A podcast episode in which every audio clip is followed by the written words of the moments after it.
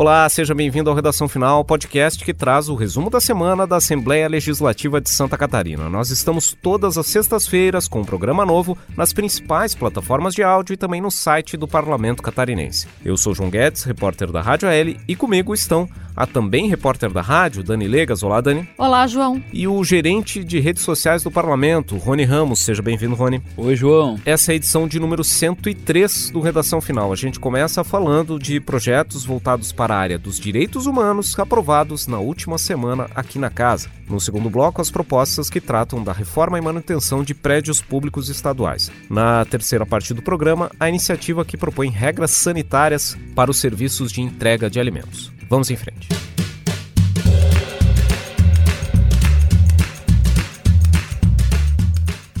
Muito bem, a Assembleia Legislativa aprovou nessa última semana projetos de lei relacionados à área dos direitos humanos. Uma dessas propostas trata da questão do uso do nome afetivo, né, Dani? Então, João, esse projeto ele foi aprovado por unanimidade em plenário nessa semana. É um projeto de lei que foi apresentado pela deputada Paulinha, que atualmente está sem partido e que permite que seja usado o nome afetivo de crianças e adolescentes nos cadastros em instituições de ensino e de saúde e também de cultura e lazer mesmo enquanto o processo de adoção não tenha sido finalizado. Essa norma ela contempla casos né, em que já houve a concessão da guarda provisória para a família que vai receber a criança ou adolescente que está em processo de adoção, mas permite a inclusão desse nome afetivo mesmo sem a finalização do processo. Hoje, é, para a inclusão desse nome afetivo, então tem que haver a conclusão do processo de adoção. Esse projeto, então, permite que é, isso seja feito, essa inclusão desse nome, desses cadastros, seja feito sem a conclusão do processo.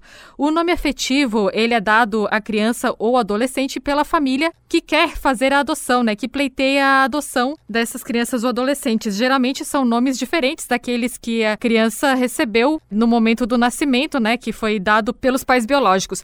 O objetivo desse projeto, segundo a deputada Paulinha, né, a autora, é impedir que as crianças ou, os adolescentes que estão em processo de adoção sofram com um conflito de identidade ou que sejam expostas a constrangimentos, já que a oficialização do nome só é feita com o fim do processo de adoção. Lembrando que nesses cadastros o registro do nome afetivo ele deve estar acompanhado do nome civil, que foi o nome dado pela família biológica da criança. Aí o nome civil ele deverá ser utilizado somente para fins administrativos. Em plenário, esse projeto ele foi é, aprovado com uma alteração sugerida pelo deputado Sargento Lima, do PL, e essa mudança ela inseriu no texto a exigência de que o nome afetivo escolhido respeite o sexo biológico que está registrado na certidão de nascimento da criança ou do adolescente. Com aprovação em plenário, então, agora o projeto de lei ele vai para a sanção do governador. Bom, e os deputados também aprovaram ah, agora nessa última semana uma proposta que trata do atendimento às pessoas com deficiência internadas com COVID-19, né, Rony? Exatamente, João. Essa proposta ela trata especificamente do acompanhamento dessas pessoas que têm alguma deficiência e também quem está dentro do espectro do transtorno do autismo nos hospitais, clínicas, enfim, da rede rede pública e privada aqui no estado. Essa proposta é do deputado Nilson Berlanda, que foi aprovada em plenário com emendas. As emendas tratam aí de um parecer prévio do médico responsável na unidade hospitalar, autorizando a permanência do acompanhante, que esse acompanhante, preferencialmente, já deve estar aí imunizado contra a Covid-19, já que a gente está com a vacinação bem avançada em várias regiões aqui do estado. A proposta aprovada, João, também tem uma emenda que ela exclui essa regra, tanto da autorização médica quanto da vacinação para os acompanhantes dos pacientes com autismo, ou seja, o paciente com Covid na rede pública hospitalar de Santa Catarina e também na rede privada, quem tem autismo automaticamente já fica autorizada a presença de um acompanhante caso haja necessidade de internação ou de algum procedimento mais específico relacionado à Covid-19. Essa matéria aprovada em plenário, ela depende aí da sanção do governador para virar lei em Santa Catarina. É, vai lembrar que essa proposta também aponta como requisitos né, para esse acompanhante que ele deva ter entre 18 e 59 anos e que também, evidentemente, deve respeitar as regras sanitárias do hospital em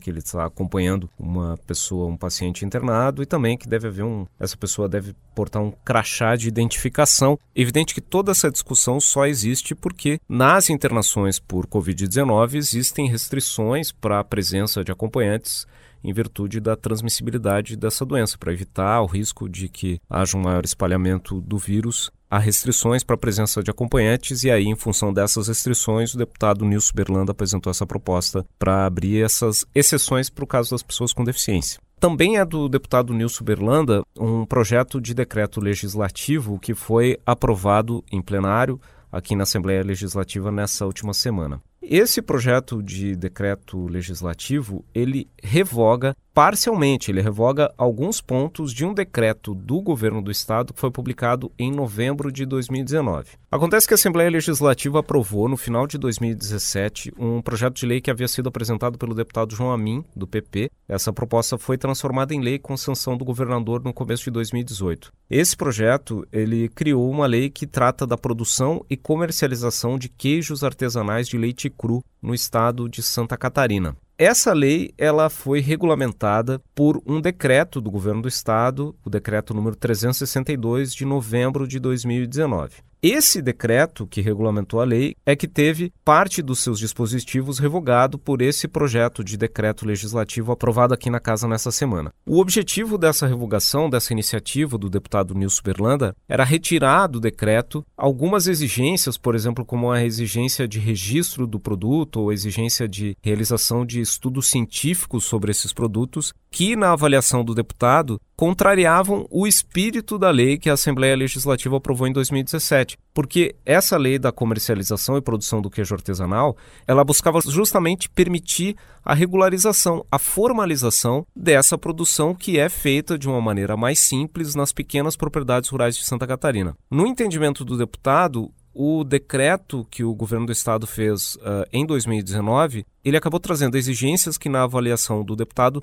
extrapolavam essa ideia, esse espírito dessa lei, que era de permitir que essas produções, que essas propriedades simples pudessem ter a sua produção formalizada, podendo ser vendido formalmente, com nota fiscal, etc. Então, uh, para reduzir, para simplificar essa norma e para reduzir essas exigências, o deputado apresentou esse projeto de decreto legislativo que foi aprovado aqui na Assembleia Legislativa, determinando, portanto, a revogação de parte da regulamentação da produção do queijo artesanal de leite cru em Santa Catarina. E, João, esse foi um dos assuntos mais comentados nas redes sociais nesta semana. As pessoas entraram, especialmente ali no Instagram, falaram justamente das dificuldades dos pequenos produtores né, de queijo artesanal, já que é uma atividade muito comum. Né? A gente está aí num estado onde as pequenas propriedades são a marca aí da, da produção agropecuária e não só para consumo próprio, existem muitas feiras, né?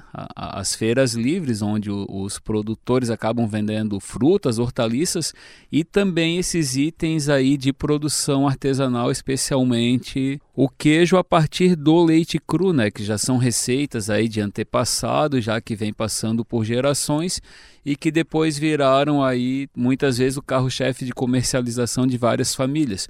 E também houve um amplo debate nas comissões e também no plenário durante a votação, justamente os deputados ressaltaram esses pontos, né? E como tu falou também, a questão até da modificação da lei em si, né? A lei ela veio para facilitar a vida aí desses produtores e o decreto do governo acabou criando muitos empecilhos técnicos até para que eles pudessem comercializar a produção dos queijos aqui no estado.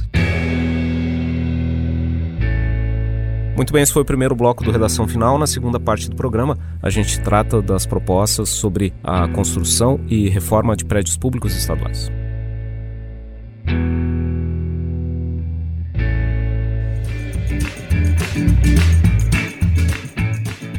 Muito bem, a construção e manutenção de obras públicas foram discutidas nessa semana na Assembleia Legislativa. Essa pauta é o foco de um projeto de lei do deputado Márcio Machado que passou na Comissão de Finanças, né, Rony? Exatamente, João. Ela foi relatada pelo deputado Silvio Drevic nessa comissão de finanças e o projeto vai andar aqui na Assembleia Legislativa. A próxima comissão a analisar vai ser a de educação. Essa proposta ela permite que a Secretaria de Estado da Educação possa receber doações de projetos de engenharia sem ônus ou encargos de pessoas físicas ou jurídicas de direito privado. Bem na prática, esse texto ele quer facilitar aí que a Secretaria de Educação possa ter acesso a projetos de engenharia já com a RT, que é a responsabilidade técnica, né? E também com a propriedade intelectual desses projetos a serem transferidas para a sede, para que a secretaria e o governo do estado possa utilizar desses projetos já de engenharia que é um dos entraves aí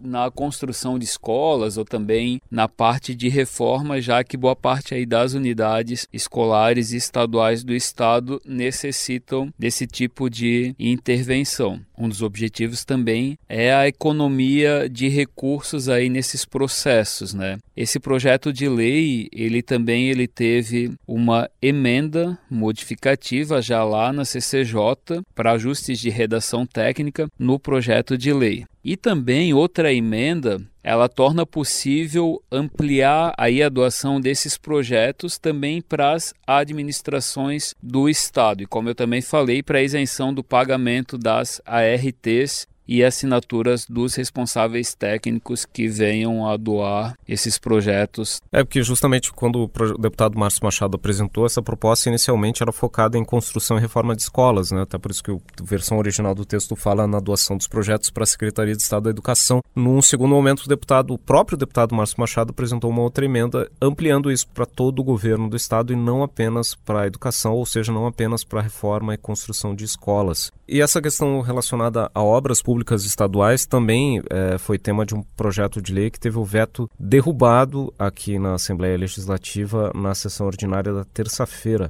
A questão é que a Assembleia Legislativa havia aprovado ainda no mês de abril um projeto de lei que cria a figura do Manual de Manutenção nas obras contratadas pelo Poder Público Estadual. Essa iniciativa havia sido aprovada em plenário ainda no mês de abril, foi para o governo do estado, o governo vetou a proposta, o veto voltou aqui para a Assembleia e os deputados votaram pela rejeição desse veto, ou seja, com isso, esse texto será transformado em lei estadual aqui em Santa Catarina. Essa norma determina que esse manual de manutenção seja entregue pelas construtoras no momento da inauguração dessas estruturas construídas para o poder público. Esse material ele deve prever as rotinas necessárias para a conservação e manutenção de cada edificação, assim como a periodicidade das vistorias que devem ser realizadas. Essa nova regra também proíbe a contratação de novas obras caso o poder público não esteja em dia com a manutenção das estruturas próprias que já contam com esse manual. Vale lembrar que essa medida é fruto de um projeto de lei elaborado pelos deputados da Comissão Parlamentar de Inquérito da Ponte Ercílio Luz, que encerrou seus trabalhos no final de 2019.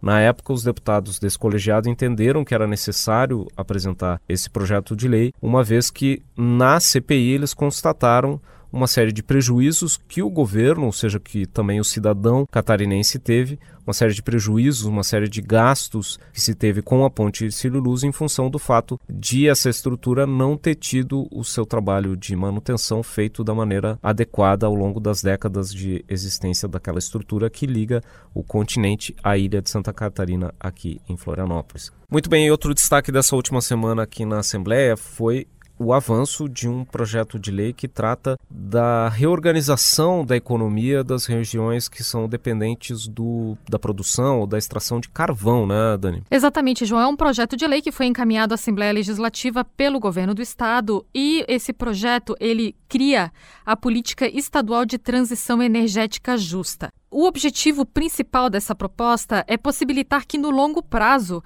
a economia da região carbonífera de Santa Catarina, que é concentrada principalmente ali na região sul, não seja mais dependente apenas da exploração do carvão mineral. Lembrando que essa região ela é muito dependente, sim, da exploração do carvão mineral. Inclusive, é na cidade de Capivari de Baixo, que é faz parte dessa região carbonífera, é onde fica o complexo termoelétrico de Jorge Lacerda, que é um dos complexos termoelétricos mais importantes do Brasil. É um local de geração de energia termoelétrica bastante importante. E esse projeto, essa política estadual, ela surgiu a partir de um debate a respeito da possibilidade de fechamento desse complexo termoelétrico, que é um dos principais consumidores do carvão explorado no sul catarinense. Então existe essa preocupação de que com o fechamento também desse complexo, a economia do carvão da região ali, que é muito forte, seja prejudicado. Então essa política ela foi encaminhada à Assembleia Legislativa para pensar em opções, em ações, em, em, como o Estado pode fazer para que aquela região não seja mais tão dependente dessa exploração do carvão mineral.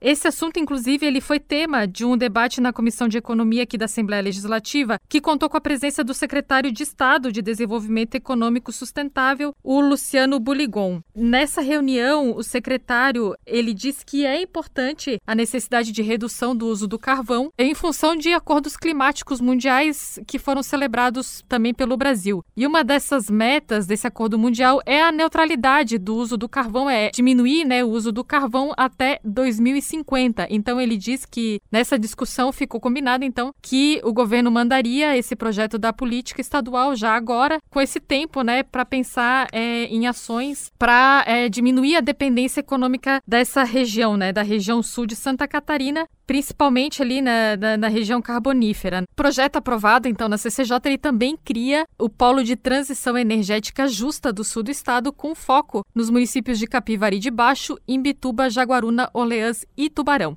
Conforme o texto aprovado, né, esse polo ele vai contar com dois programas específicos, um voltado para a economia e outro para a recuperação ambiental das áreas degradadas, já que essa exploração do carvão mineral costuma afetar a questão é, ambiental. Na Comissão de Constituição e Justiça, esse projeto ele foi aprovado com o relatório do deputado Milton Obos, do PSD, e ele incluiu algumas emendas que foram apresentadas pelos parlamentares que representam a região sul aqui de Santa Catarina. Entre as principais alterações, o destaque fica por conta da criação de um comitê administrativo que vai acompanhar a execução desse plano de transição energética proposto pelo governo e também a criação de um fundo estadual para a transição energética justa. Com a aprovação desse projeto na CCJ, ele agora vai ser analisado pela Comissão de Finanças. Se aprovado, daí segue então para tramitação em outras comissões. Muito bem, esse foi o segundo bloco do Redação Final. Na terceira parte do programa, a gente trata de uma iniciativa que discute regras sanitárias para as empresas de delivery.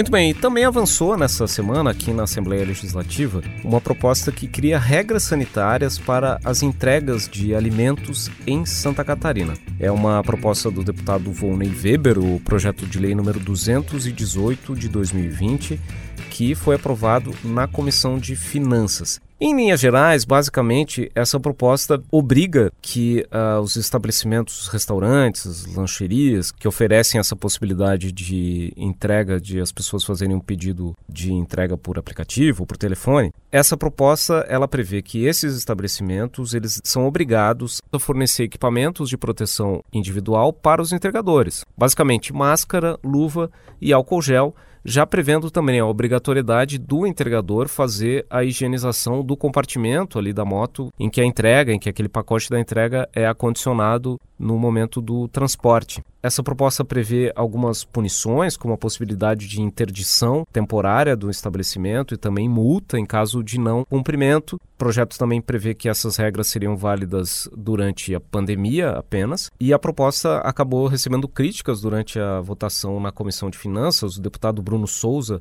do Novo, questionou essa iniciativa, pontuando principalmente o fato de que essa proposta criaria mais uma obrigação para os restaurantes, para as lancherias que, enfim, sofreram muito com essa questão da pandemia, né, com a restrição da circulação das pessoas, e também aponta o fato de que muitas vezes esses entregadores não serem uh, funcionários desses estabelecimentos, não serem funcionários dos restaurantes. Ou seja, uh, uma empresa ela poderia ficar sujeita a uma punição, por exemplo, uma interdição, pelo não cumprimento de uma regra por parte de um trabalhador com o qual ela não tem um vínculo jurídico. Então, existe toda uma questão que o deputado Bruno Souza levantou em relação a essa proposta, mas, no entanto, prevaleceu o entendimento da maioria dos deputados da Comissão de Finanças de que é necessário implantar essa medida, obrigando uh, os restaurantes a fornecer esses equipamentos de proteção para os entregadores. Essa proposta agora segue para avaliação da Comissão de Economia e depois ainda passa pela Comissão de Trabalho, Administração e Serviço Público antes de seguir para o plenário. Essa iniciativa ela foi bastante discutida na votação na Comissão de Finanças e ela também é tema de uma postagem nos nossos perfis nas redes sociais, né, Rony? É isso mesmo, João. Esse é o tema da nossa enquete da semana. Todas as quintas-feiras a gente tem lá na, nos principais perfis da Assembleia Legislativa aí o debate sobre algum projeto de lei que tem um caráter até um pouco mais polêmico aí, que tramita aqui na Assembleia Legislativa. E essa exigência aí para os entregadores de, de aplicativos, de delivery, enfim, é o tema da enquete desta semana lá no nosso Instagram, no arroba Assembleia SC, também na página oficial da Assembleia no Facebook, que é o facebook.com barra Assembleia SC. A gente questiona os nossos seguidores se são contra ou são a favor. Você pode curtir, pode compartilhar, também comentar. E também a mesma enquete, ela tá lá nos nossos stories. Entra geralmente na quinta noite, segue aí até o fim da sexta-feira, onde também você pode votar ali ou ir lá no feed e contar pra gente a sua opinião. Estamos nas principais plataformas, no Facebook, no Instagram também lá no Twitter, no Assembleia SC. Temos o nosso canal no YouTube, que também transmite a programação da TVA com os principais debates, comissões e também as atividades em plenário são transmitidas 24 horas por dia pelo YouTube, youtube.com.br Assembleia SC. E também temos o nosso canal no WhatsApp que envia notícias diariamente aos nossos seguidores, João Guedes. Muito bem, esse foi o Redação Final, podcast da Assembleia Legislativa de Santa Catarina. Nós estamos toda semana nos tocadores de áudio como Spotify, Google Podcasts e Apple Podcasts e também no site radio.alesc.sc.gov.br. Programa gravado no estúdio da Rádio da Assembleia Legislativa em Florianópolis, comigo, João Guedes, repórter da Rádio L, com a também repórter da rádio, Dani Legas, e com o gerente de redes sociais do Parlamento, Rony Ramos. A edição de áudio foi de João Machado Pacheco Neto e Mário Pacheco. Até a القراصنة